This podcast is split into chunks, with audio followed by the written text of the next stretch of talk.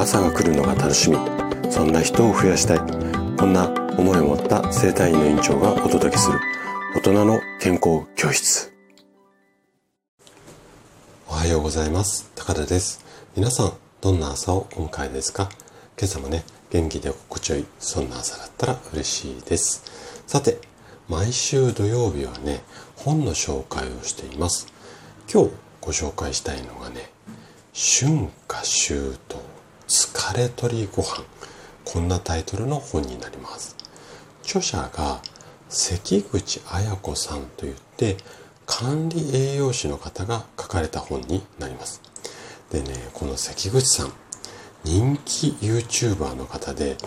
なんと登録者がね15万人もいるすごい方なんですよね。でえっと今日こちらのねあの放送の台本のブログ記事の方にこの関口さんの YouTube チャンネルもあのリンク貼ってありますのでもしね興味ある方はそちらからご覧いただいてもいいかなというふうに思います。で今回ねこちらの本ぜひおすすめしたいなっていう理由の一つがね本の構成なんです。でどんな風になっているのかっていうとちょっとねあなたがこのね本を手に取ってこうページを開いたというこうイメージしてください。で、えー、ページの右側にはね例えばねカツオとオメガ3オイルで体の炎症を抑制こんな見出しが書かれていてそこに続く本文には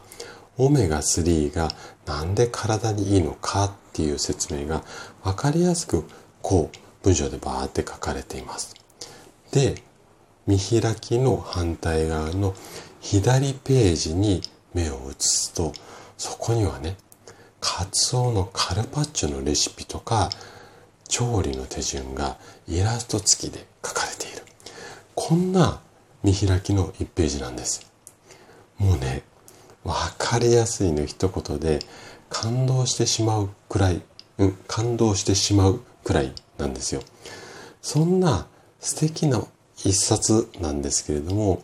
全体の構成もまた素晴らしいんですね。で、どんな構成になっているのかっていうのをちょっと目次の部分を紹介します。ね、こちらの方がね、6章構成になっていて、まあタイトルの通り春夏秋冬なので第1章第1章が春で3月から5月の食べ養生で第2章が夏6月から8月の食べ養生で第3章が秋9月から11月の食べ養生で第4章が冬12月から2月までの食べ養生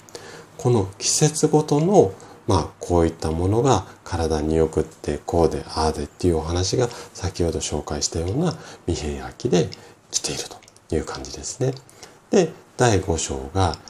健康増進手作り調味料。うん、ここら辺もねちょっと私は個人的にはね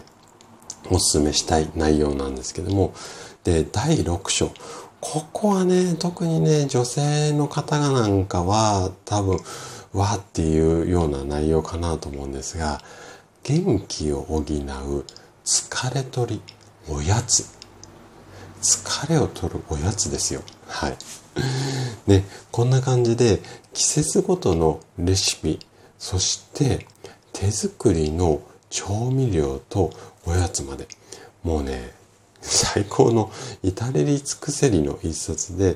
手元に一冊置いておいてもらって辞書代わりにねこう使うなんていう使い方もありかななんていうふうに思います。で、私がね、いつもラジオでご紹介しているような話っていうのが、まあ右側に載っていて、で、うーん、そうね、私のラジオ聞いていらっしゃる方だったら職味さんとか、